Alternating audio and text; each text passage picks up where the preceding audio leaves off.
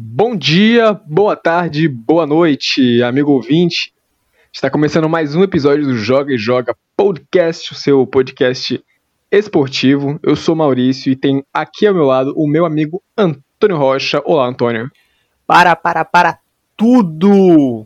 O Internacional de Abel Braga está mais uma rodada sem vencer. Olá, Maurício, tudo bem? Tudo bem, melhor agora que você trouxe essa informação muito relevante já no início do programa. Ah, com certeza. Que estamos aqui para informar. Excelente ponderação, porque o que não falta é coisa para informar no futebol brasileiro, porque o Brasileirão nunca deixa a gente na mão. E hoje vamos discutir sobre a maravilhosa rodada 23 do Covidão 2020, o apelido carinhoso que nós demos para essa edição do Campeonato Brasileiro é, essa rodada, inclusive, que já iniciou no início da. No início não, no meio da semana passada. Já comentamos alguns confrontos no último, no último episódio de Brasileirão. No caso, foram jogos entre Atlético Mineiro e Botafogo, Coxa e Corinthians e o Fortaleza e Goiás. E nós que somos comprometidos com, com a informação, vamos dar aqui todo. Vamos derramar todo o nosso conhecimento, toda a nossa análise sobre as partidas que aconteceram no último sábado e segunda-feira do Campeonato Brasileiro. Sem mais delongas, vamos iniciar com um jogo incrível entre o Santástico e o Sport, lá em Santos mesmo. Foi um jogo que o Santos já começou mostrando a que veio, ou melhor, começou mostrando a que recebeu o Sport em casa, abrindo logo o placar de 2 a 0 nos primeiros 11 minutos de jogo. Mas aí o, Sport também quis mostrar que não são qualquer time não. Então fizeram questão de empatar essa partida ainda no primeiro tempo, deixando o torcedor do Santos um pouquinho decepcionado. Eu particularmente ficaria bastante decepcionado por ver um empate acontecer assim ainda no primeiro tempo, depois de um início tão eletrizante. Mas o atleta Marinho, que é o cara do Santos neste ano de 2020. Fez chover no segundo tempo e o placar final foi de 4 a 2 para a equipe Santista. Antônio, o que foi que só você viu nesse jogo? Fica aquele sentimento para o torcedor do Esporte Clube Recife de que talvez se o time disputasse o campeonato do Fernando Diniz, poderia ter levado aquele pontinho para casa por ter empatado o jogo no primeiro tempo com o Santos. Mas, como na vida real não é assim que funciona a tabela de classificação, o esporte acabou colecionando mais essa derrota, uma sequência ruim do esporte. Um time que há pouco, até pouco tempo atrás, no mês passado, parecia que estava, que estava bem, que tava, tinha conseguido engrenar no campeonato, estava longe da, da zona da confusão, mas nas últimas rodadas realmente o time deixou muito a desejar, caiu demais o aproveitamento do esporte e já está na porteira da zona de rebaixamento. Então é bom o esporte abrir o olho, tomar o cuidado. Jair Ventura é, tem experiência em tentar salvar times do rebaixamento, né? Os trabalhos dele na Série A têm sempre sido em times que lutaram na parte de baixo ou então na segunda página do Campeonato Brasileiro. Então, pode ser que ele consiga salvar o esporte e como tem tanto time lutando para cair, é possível que ele consiga esse êxito, Maurício. Excelentes palavras, realmente. O, o treinador Jair Ventura, o jovem treinador Jair Ventura, que já é experiente, apesar de ainda jovem treinador, ele já tem a cancha necessária para lidar com esse tipo de situação, né? O esporte tem, tem sob seu comando um cara que sabe o que faz no que diz respeito à luta contra o rebaixamento, eles que agora são os porteiros do Z4. É, e, e, figuram aquele grupinho seleto que a gente já mencionou de times que têm um interesse em cair, né? Times que querem cair. Não vou dizer que eles merecem cair, porque talvez algumas equipes mereçam ainda mais que estão fora do Z4. Mas é, realmente, em noite que, que Marinho está tão inspirado, né? Um cara que está é, em um ano iluminado, fazendo até ventilar alguns pedidos da torcida de seleção brasileira, você não tem o que fazer, né? Então, o esporte foi mais uma vítima desse grande jogador marinho que, que sempre nos, nos brinda com exibições interessantes e com entrevistas mais interessantes ainda, né? Marinho, querendo você aqui. Sem perder tempo, a gente já passa para a próxima partida do sábado, que foi um jogo também eletrizante, mas somente metade do, dos presentes em campo estavam realmente eletrizados. Os outros ficaram, acho que, chocados, né? Porque foi um placar de 3 a 0 do Palmeiras sobre o Atlético Paranaense. Antônio, o que só você viu nesse jogo? Bem, foi um domínio absoluto do Palmeiras, né, do começo até o final do jogo. O Atlético, é, pouco perigo, quase nenhum perigo, ofereceu para a meta do goleiro Weverton. É, e, e, sendo assim, foi uma partida muito tranquila do Palmeiras. Né? Os comandados do Abel Ferreira é, conseguiram se recuperar no Campeonato Brasileiro, né? E a impressão que fica desse time é que à medida que os principais jogadores eles vão retornando, né, a tendência e a expectativa também é apenas de crescimento. Um time que com tantos desfalques nesse Campeonato Brasileiro e também nas outras competições, vale lembrar que na própria Copa do Brasil e no primeiro jogo das oitavas de final da Libertadores, o Palmeiras é, colecionou inúmeros desfalques por conta das lesões, por causa do surto de Covid, por causa das convocações para seleções. E mesmo assim, o Abel Ferreira conseguiu, sem quase nenhum tempo para treinar, uma média de um treino né, antes de cada jogo, e olhe lá, conseguiu deixar o time muito competitivo, com um padrão claro de jogo.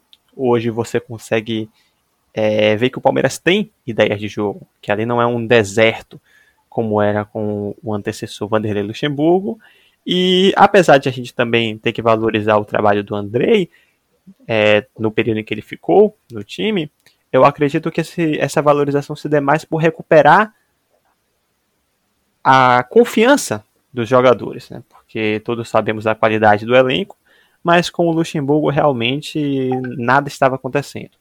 Então a sensação que fica é que o Andrei conseguiu recuperar a confiança desses jogadores, conseguiu organizar a casinha e o Abel em tão pouco tempo já mostrou, está mostrando para que veio. Vamos ver se agora, a partir do momento em que os melhores jogadores, digamos assim, estão retornando, veremos se vai conseguir manter esse bom nível de competitividade ou se vai ser ter sido apenas um, um surto nesse, de positividade nesse time do Palmeiras. Mas a tendência, a própria expectativa do torcedor palmeirense é de que melhore ainda mais com o retorno dos reforços e com mais treinos também acumulados. Né? Sobre o adversário, o Atlético, o Atlético ele vinha de uma boa sequência no Campeonato Brasileiro, né? Conseguiu uma, uma sequência de vitórias, conseguiu sair da zona de rebaixamento e foi figurar na primeira página. Porém, essa derrota veio junto também a alguns desfalques pela Covid-19, mas é, o torcedor do, do Atlético ele não pode desanimar. Foi uma derrota normal, uma derrota que já se imaginava que fosse acontecer. Resultado poderia ter sido maior, não foi, então há de se comemorar isso também. E ao que tudo indica, o Atlético aos poucos vai conseguindo se organizar e tem tudo para melhorar bastante aí no decorrer do Campeonato Brasileiro e quem sabe tentar brigar por uma, uma vaga no G6, que é sempre bom lembrar, pode virar G8 ou G9 a depender de como se deu o restante da temporada. Excelentes colocações. Faço de muito das suas palavras minhas.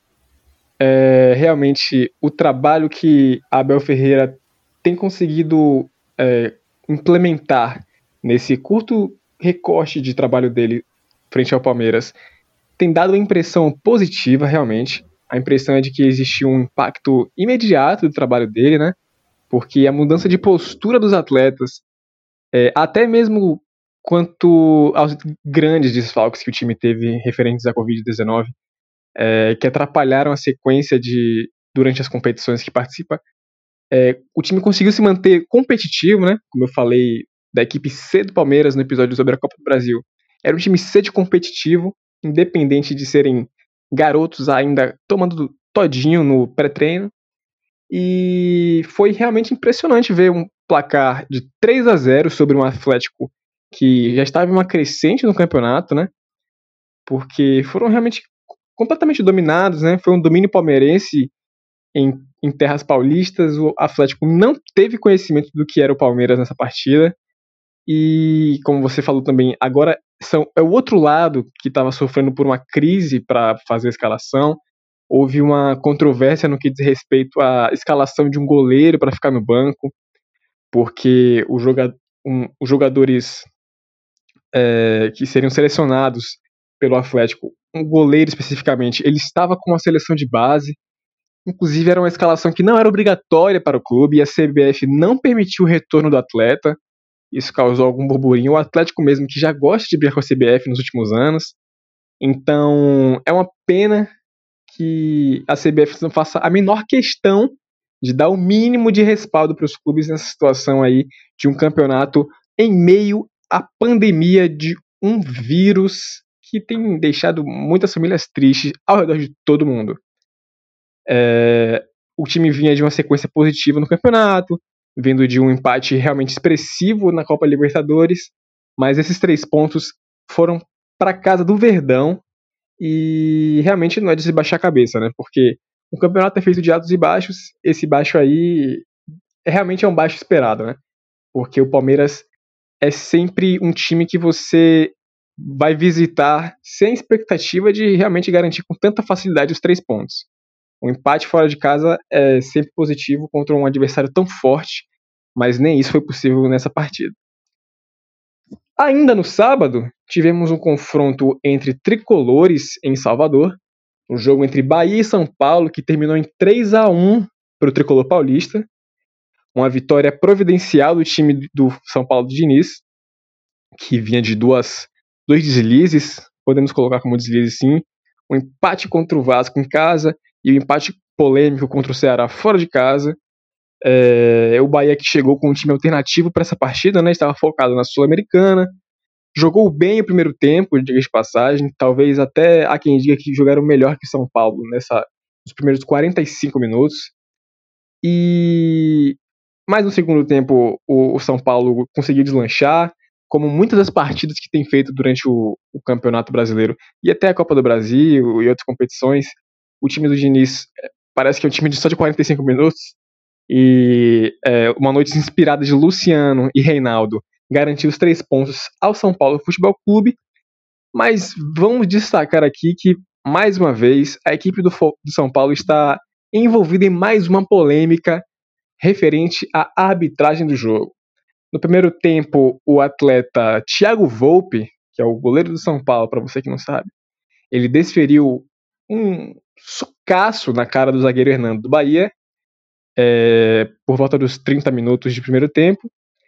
E aí dividiu uma, toda a equipe de especialistas em arbitragem é, da mídia esportiva, né? Muita gente acredita que deveria ter sido marcado um pênalti nesse lance.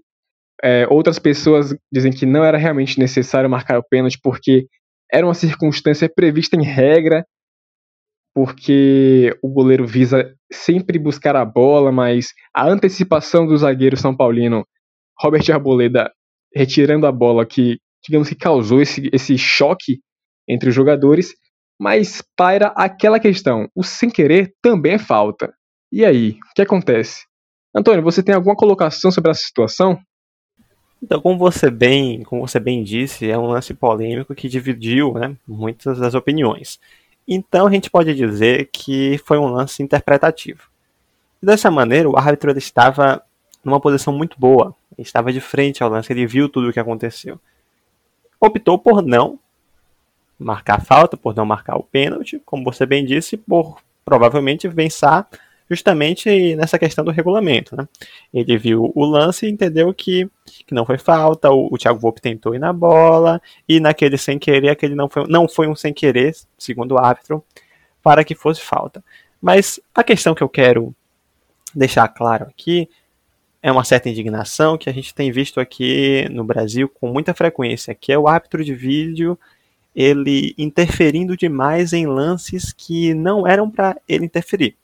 Porque se a gente está vendo que o, que o árbitro de campo ele está com uma visão clara do lance, ele viu tudo o que aconteceu e ele optou por não marcar nada, não tem o que o árbitro de vídeo fazer ali. Até porque é um lance interpretativo. Agora, se fosse algo que o árbitro não viu, aí tudo bem. Até o próprio árbitro poderia ter essa prerrogativa de, de pedir para o árbitro de vídeo mostrar a imagem porque ele estava longe do lance, ele não viu. Mas nesse caso não foi isso. Ele estava lá, ele estava vendo exatamente o que aconteceu e entendeu que aquilo não foi nada. Então o jogo poderia tranquilamente seguir sem uma, uma intervenção desnecessária do VAR. E aí a gente entra aqui numa outra questão. Se eu não me engano, o árbitro de vídeo era o Weber Roberto Lopes, confere? Acho que era ele mesmo. Ele mesmo, um árbitro experiente, um árbitro com cacife, envolvido também em polêmicas ao longo de toda a sua trajetória. E em campo você tinha um árbitro com menos cacife, um árbitro mais jovem, um árbitro com não tanto poder de bastidores como o do Herbert Roberto Lopes. E aí fica aquela questão. O árbitro de vídeo, ele, assim como o nome diz, é para ser um assistente ao árbitro de campo. Então, não vejo como a gente pode achar tão normal que tantas vezes os árbitros que estejam no assistente de vídeo sejam mais experientes e tenham mais cacife, tenham mais poder do que o árbitro que está em campo. Se fosse um árbitro mais inseguro, mais medroso, talvez, ele poderia ser é, induzido a um erro, digamos assim, caso fosse uma ação de errado, certo? Poderia ser levado ao erro, como já aconteceu em outras ocasiões, por conta da interferência desnecessária do árbitro de vídeo. Às vezes, quando a gente tem um árbitro de vídeo mais experiente, o que acontece é uma guerra, é o árbitro de vídeo tentando convencer o árbitro de campo que o que ele viu em campo está errado, que é a interpretação do árbitro de vídeo que está certa.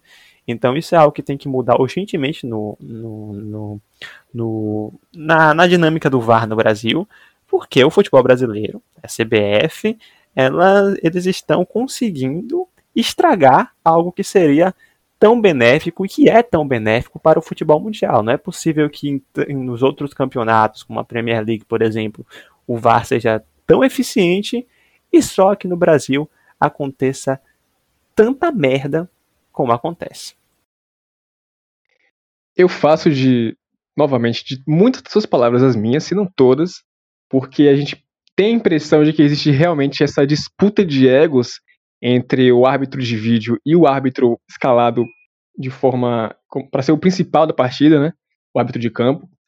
E como o próprio nome diz, é um árbitro assistente de vídeo, então enquanto isso não ficar realmente claro para os, para os profissionais que são escalados para essa função aí, a gente vai continuar se envolvendo nesse tipo de discussão, assim como foi a partida entre Ceará e São Paulo, porque em uma situação clara de impedimento, eles analisaram de forma indevida é, aquele lance e causou todo o desenvolvimento de uma, de uma contradição para aquele lance, né?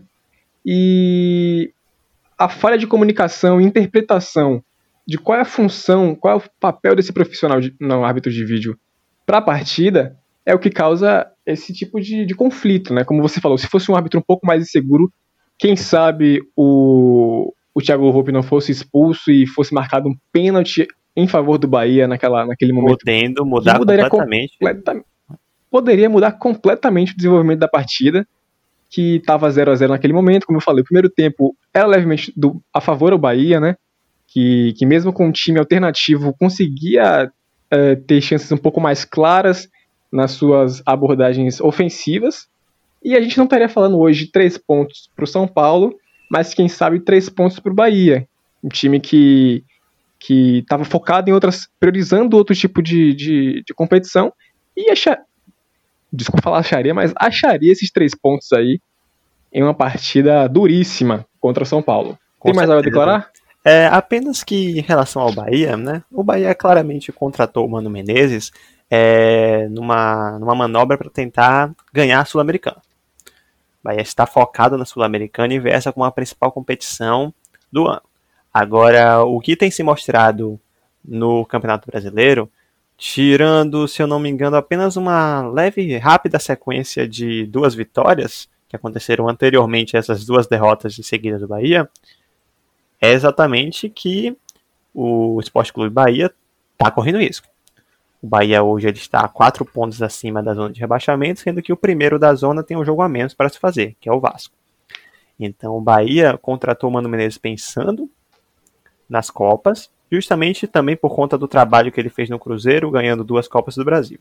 Agora é bom, importante lembrar que ano passado um dos, um dos grandes responsáveis, né, juntamente com a desastrosa diretoria do Cruzeiro, foi que talvez aquele preciosismo, aquela, aquela, aquela atenção gigantesca voltada para as Copas, fez com que o time deixasse o Brasileirão completamente de lado e quando foi eliminado nas Copas já estava numa situação quase insustentável. Então o Bahia precisa tomar cuidado.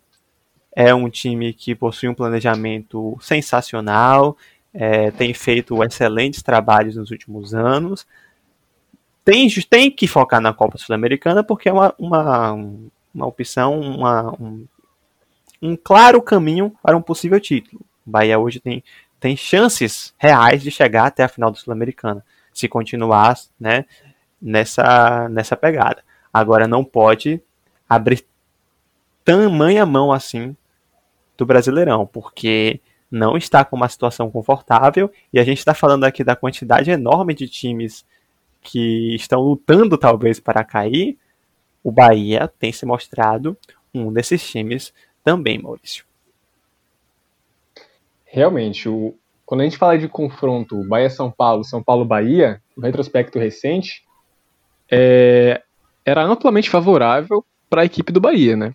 Neste ano foi um empate no Morumbi. No ano passado foram quatro confrontos, alguma coisa nesse sentido, e nenhuma vitória pelo São Paulo. Foram empates e uma vitória para o Bahia, com direito a uma, a uma eliminação na Copa do Brasil, nos estados iniciais ainda, né? E se tratando de jogos em casa, o Bahia, neste ano, o Campeonato Brasileiro, vinha de cinco vitórias consecutivas. E a última vitória que o São Paulo teve contra o Bahia em Salvador havia sido, se não me engano, no longínquo 2014. Ou seja, Rogério Ceni ainda jogava. E ele foi, inclusive, protagonista dessa partida aí. Então, o Bahia, que está sonhando com o título da Sul-Americana, tem que abrir o olho, porque o Brasileirão está num, o, a distância entre os, entre os times no Brasileirão está muito curta, né? Tem essa aglomeração entre, entre os principais concorrentes no topo da tabela, assim como tem uma, uma, uma aglomeração entre os principais candidatos ao Z4. Então, qualquer é, período de inconstância tem, sido, tem se mostrado bastante impactante no, no posicionamento das equipes desse campeonato. É, por último, mas não menos importante, nessa, nessa rodada de sábado, tivemos um grande confronto entre Atlético Goianiense e Internacional, que terminou pelo placar de 0 a 0. Antônio, o que foi que só você viu nesse jogo? Você sabe, Maurício, você sabe, caro amigo internauta, caro amigo internauta, que sempre me enche de dor falar sobre o Internacional neste contexto, né? Você percebe como eu tenho iniciado os programas já um pouco melancólico, né, das minhas participações, por conta dessa situação tão triste que vem acontecendo com, com o Internacional. É, então eu não irei falar sobre o jogo do Internacional. Eu irei valorizar o empate conseguido pelo Atlético Goianiense, que está numa situação também complicada lá na tabela, está próximo à zona de rebaixamento, e o empate, por mais que seja esse internacional, um empate contra um time que figura na parte de cima da tabela, no momento o internacional está no G4, é sempre um resultado a se comemorar pelos times que estão mais atrás na classificação. O Atlético Goianiense está a quatro jogos sem perder, apesar de ter nesses quatro jogos três empates.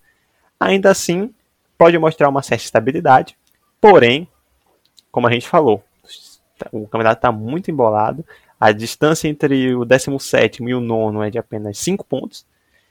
Então, ainda não é nada, não é momento para se relaxar. Tem que se comemorar o empate contra um dos times que estão na parte de cima, mas tem que abrir o olho e continuar lutando muito para poder tentar escapar.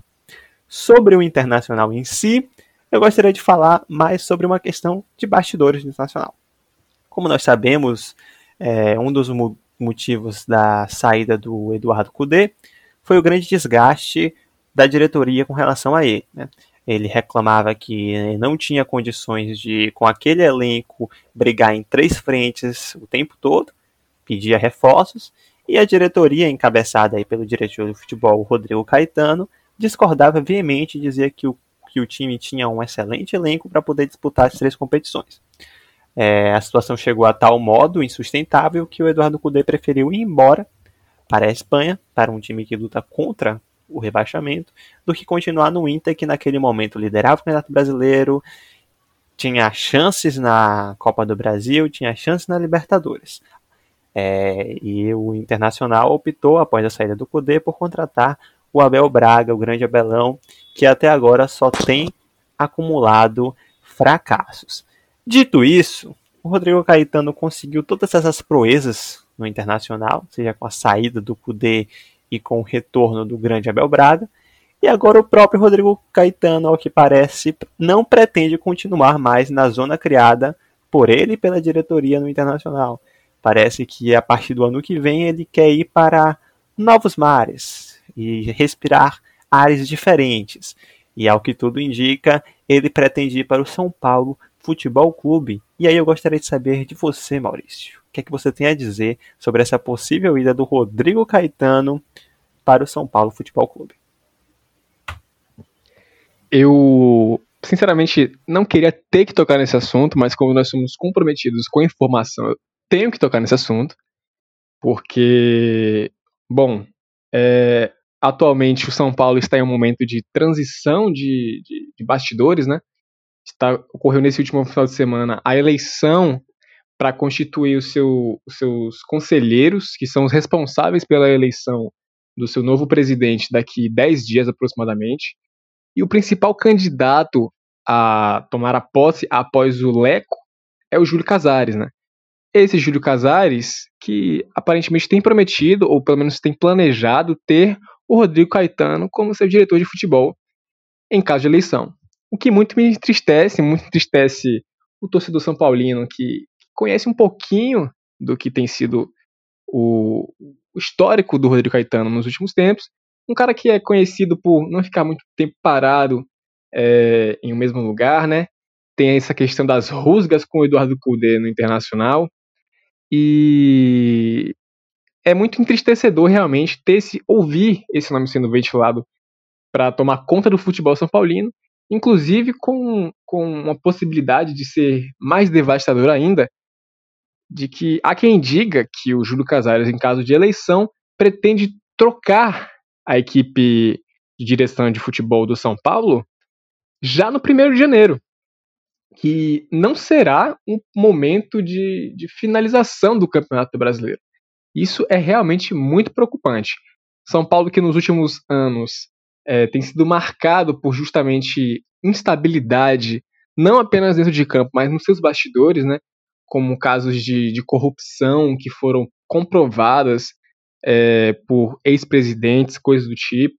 A gestão Leco mesmo foi é, de uma duração enorme, porque ele teve que substituir um presidente deposto e é um, uma gestão muito criticada, inclusive torcedor conta os dias para que termine a gestão dele. E você já imagina, no momento que o time finalmente consegue se mostrar minimamente estável nesse sentido, com o Raiz sob o comando é, do futebol do São Paulino, sendo substituído assim de uma hora para outra durante um campeonato que o São Paulo tem figurado no topo do campeonato, é realmente preocupante. O torcedor não sabe muito bem o que esperar. Então, fica aqui o meu depoimento entristecedor sobre essa ventilação do nome do Caetano sob a direção do futebol do São Paulo. Mas a gente não vai falar só sobre coisa triste aqui, não. Vamos falar sobre futebol, que é o que deixa todo mundo alegre, até mesmo no confronto de 0 a 0 entre Atlético Goianiense e Internacional. É, bom, esse foi um jogo muito, muito quente, se é que podemos dizer assim. O goleiro Jean, do Atlético Goianiense, ele carregou o resultado, porque o Internacional finalizou diversas vezes na partida e o Atlético não, não teve a capacidade de fazer sequer uma finalização certa em todos os 90 minutos. E como você falou, mesmo sendo este Internacional do Abelão, que, que foi o adversário do Atlético, Ainda assim, é um ponto contra um time que está no topo da tabela. Não sei como ainda está no topo, né? Porque já são. Já faz algum tempo que o Abelão faz questão de, de jogar o Inter no lixo. Então isso só enaltece ainda mais o trabalho do Kudê, que saiu há bastante tempo. E ainda assim o time segue no topo. Mas o Atlético tem que manter a cebolinha aberta aí, realmente, como você falou, porque eles estão é, a quatro pontos do Z4, se não me engano. Por, o, o, o, primeiro time que está alojado no Z4 é o Vasco. E esse um pontinho aí realmente é o que pode fazer a diferença em favor do Atlético nessa sua busca pela manutenção na primeira divisão para o ano de 2021. E o Internacional, que está nesse design decepcionante aí na sequência com o Abelão, passou por maus bocados, inclusive terminaram com menos um em campo nessa partida, com direito a mais um pênalti perdido pelo Thiago Galhardo, que aparentemente parou também de treinar pênaltis, porque esse era um ponto fortíssimo dele. É um jogador que começou o Campeonato Brasileiro lá no topo e agora, desde que voltou da seleção brasileira, que foi um período é, equivalente ao período que o Kudê foi embora, né? Ele já não é mais o mesmo e já perdeu dois pênaltis desde esse retorno da seleção brasileira. Então, acho que o Inter, tudo que eles tinham em seu favor para ter o mínimo de expectativa positiva, uma prospecção positiva para esse resto de campeonato, está realmente sendo desfeito com o Abelão. Como eu já falei, de peça em peça você pode construir um castelo muito bonitinho, mas o Abel Braga faz questão de destruir esse castelo que foi projetado pelo Eduardo Cudê.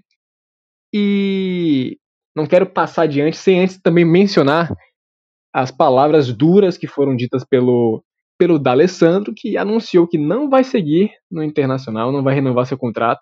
O ícone do, dessa geração de torcedores do Internacional está indo embora, mais uma vez. E eu acho que as coisas não vão ficar muito melhores por agora para o torcedor colorado, né? Então, meus pêsames aí ao torcedor do Internacional, porque a coisa realmente está feia. Mas sempre tem Botafogo aí pela frente.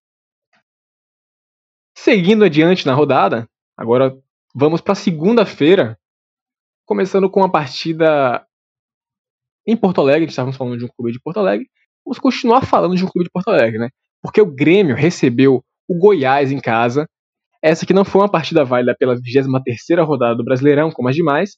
Foi o, a reposição da sexta rodada do campeonato em que o Grêmio conseguiu os três pontos contra um Goiás frágil, que continua frágil no campeonato. É, já iniciou a partida com um presentaço que foi dado pelo Tadeu, mas o Jean-Pierre não tá nem aí, meteu logo a caixa. Já no início do segundo tempo, o, o Grêmio conseguiu ampliar sua vantagem, 2 a 0 no placar. Aos 70 e tantos minutos, o Goiás conseguiu esboçar alguma coisa com a redução do, do, do placar, mas no fim das contas foram controlados da partida e não foi uma boa noite para o torcedor do Verdão. Quero destacar, inclusive, essa sequência sofrida do Goiás, que jogou na quinta-feira, dia 26, pela 23 rodada, lá em Fortaleza, empatou com Fortaleza, inclusive. Depois tiveram que ir até o sul do país para jogar contra o Grêmio. Então, foi uma viagem enorme, que é, é sempre preocupante viajar nesse cenário atual que temos de coronavírus, além do desgaste que é você ter que se deslocar, pegar avião para ir de praticamente de uma ponta a outra do país, um país enorme como o Brasil, para jogar, ser derrotado, né? E aí depois eles vão jogar novamente na quinta-feira, né? Dessa atual semana, contra São Paulo, dessa vez em casa. Mas não tá fácil a vida do torcedor do Goiás, né? Então, eu tenho a dúvida de que se eles estivessem jogando um pouquinho menos, com um pouquinho menos de frequência, talvez não houvessem tantas críticas à fragilidade do Goiás, porque a gente veria eles com menos frequência nas telinhas, e aí talvez eles seriam um pouquinho esquecidos, né? Porque realmente o Goiás faz força para não jogar bola, brigam muito com a bola, e a posição no campeonato condiz um bocadinho com, com o que é o desempenho da equipe, né? Apesar de ter conseguido três pontos naquela, naquele brilhantismo do Miguel contra o Palmeiras. Antônio, o que foi que só você viu nessa partida? É, inclusive o Goiás, né? Aproveitando que você falou sobre isso, é, o Goiás, depois do São Paulo, ainda tem um clássico contra o Atlético Goianiense. E logo em seguida também já pega de novo o Grêmio. Então realmente é uma sequência tenebrosa para o Goiás. E esse jogo, como você bem falou, foi um jogo é, pago, né? Não foi dessa rodada, foi rodada anteriores, que era um jogo de dívida, né? E o Grêmio, para jogar esse jogo, teve que também postergar o jogo contra o Flamengo. Então, apesar do Grêmio ter pagado esse confronto, ele ainda tem um jogo a menos, né? O que, em termos de aproveitamento, mostra realmente como o Grêmio tem, tem sido excelente. Tem, tem mantido aí uma sequência muito boa nesse campeonato é, conseguido vitórias em sequência, é um, um, dos times com maior invencibilidade neste momento do Campeonato Brasileiro. E como o Renato falou, disseram, disse que o Grêmio ia engrenar, que o Grêmio ia chegar, o Grêmio agora chegou. Vamos ver se o Grêmio vai ter fôlego para poder aguentar, afinal está em três frentes, está na Libertadores, está na Copa do Brasil e está no Brasileiro.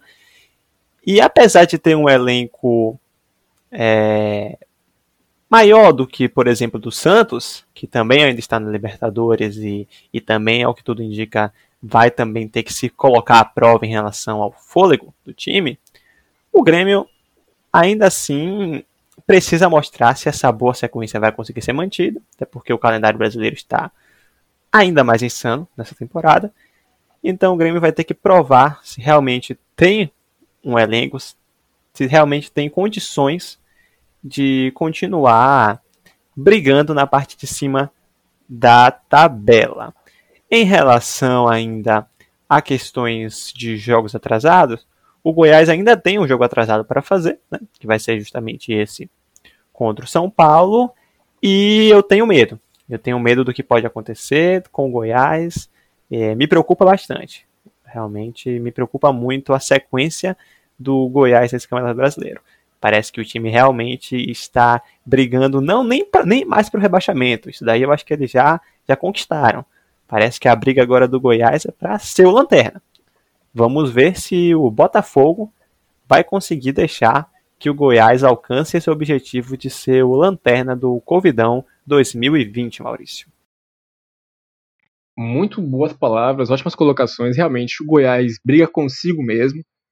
É, e um pouquinho com o Botafogo, que briga com todo mundo, mas não de forma competitiva e saudável do futebol.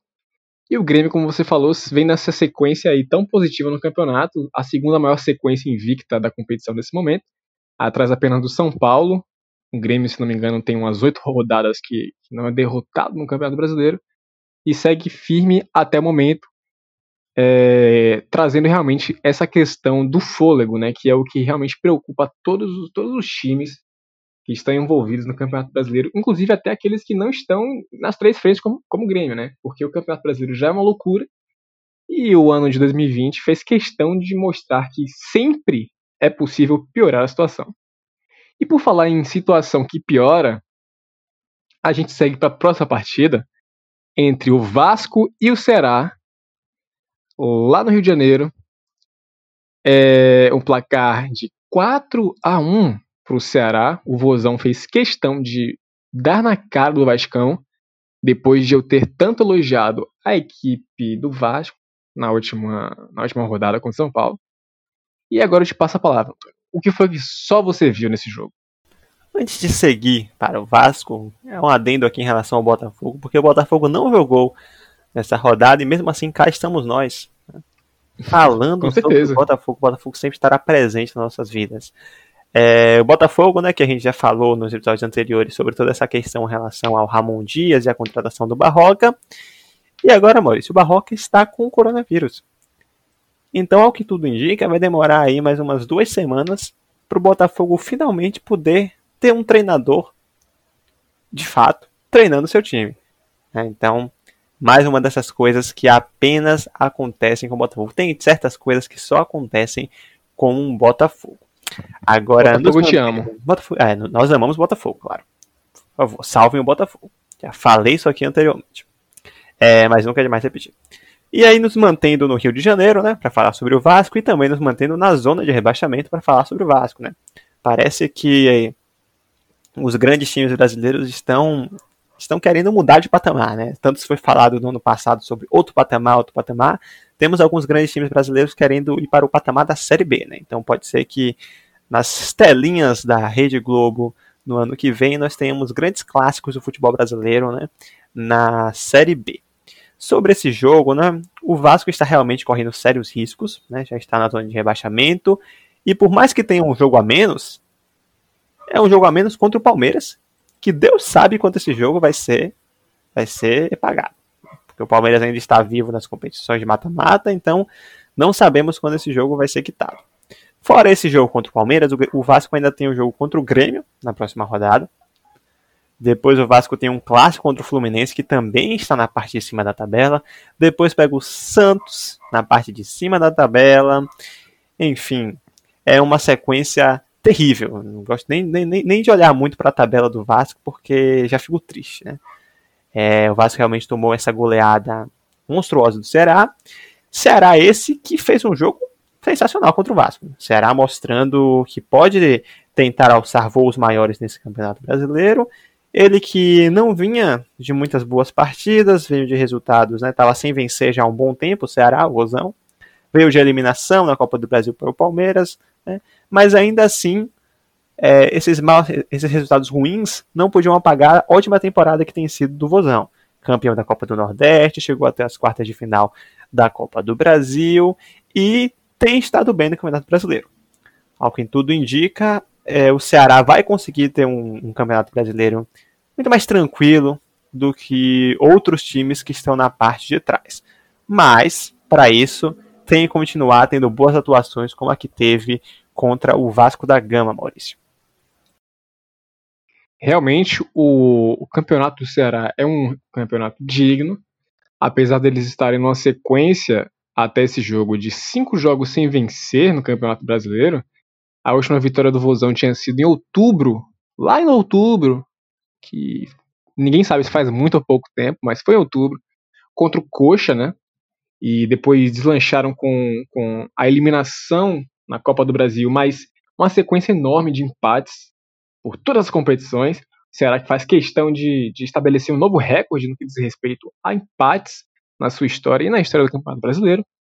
Dessa vez não tomou nenhum conhecimento do Vascão do, do Pinto, Vascão que começou a sofrer com algumas ausências devido ao coronavírus. Inclusive, Germancano, seu grande artilheiro, estava ausente nessa partida. Inclusive, há quem diga, existem as más línguas que digam que o Vasco sem o Cano é como se fosse só um Vasco. E aquele ponto que era tão forte, que eu tanto enalteci na última rodada do Vascão do Pinto, que era a defesa, foi realmente defenestrada nessa rodada, né? Sofreram quatro gols para o Ceará, independente de como tenha sido a construção desse placar elástico, né? Foram dois gols nos primeiros 30 minutos de jogo, e os últimos dois gols foram nos últimos 15 a 20 minutos do, do segundo tempo. Mas o importante é que o Vozão conseguiu realmente retomar o caminho pelos três pontos e se mantém ali de forma é, estável, inclusive na primeira metade da tabela, junto com Fortaleza. Uma campanha positiva, um ano positivo para o Ceará. Eu já queria falar de novo do Botafogo, né? O Botafogo não sai da minha cabeça. E é uma pena que o Vascão tenha voltado para a zona de rebaixamento de, com tanta facilidade, né? Porque eles passaram. É, já estiveram no topo da tabela, caíram até a zona de rebaixamento. Houve a demissão do Ramon, que, que era o responsável pelo ramonismo que tanto encantou o Vascaíno. E aí, com o, o Pinto, eles começaram a esboçar alguma reação, né? Com partidas, inclusive, sem sofrer gols, algumas partidas sem sofrer gols. Dessa vez foram derrotados pelo Vozão nesse placar de 4 a 1 e voltaram ao Z4. Finalizando essa, essa partida, eu quero deixar, infelizmente, um recado para o amigo torcedor do Ceará, que, infelizmente, é, as chances do Vozão de ser campeão do Campeonato Brasileiro 2020 acabaram. Porque o Vasco, como foi dito na última rodada, é, eles têm o, o histórico de empatar com o campeão, né? Infelizmente o Vozão não empatou com o Vasco neste ano, né?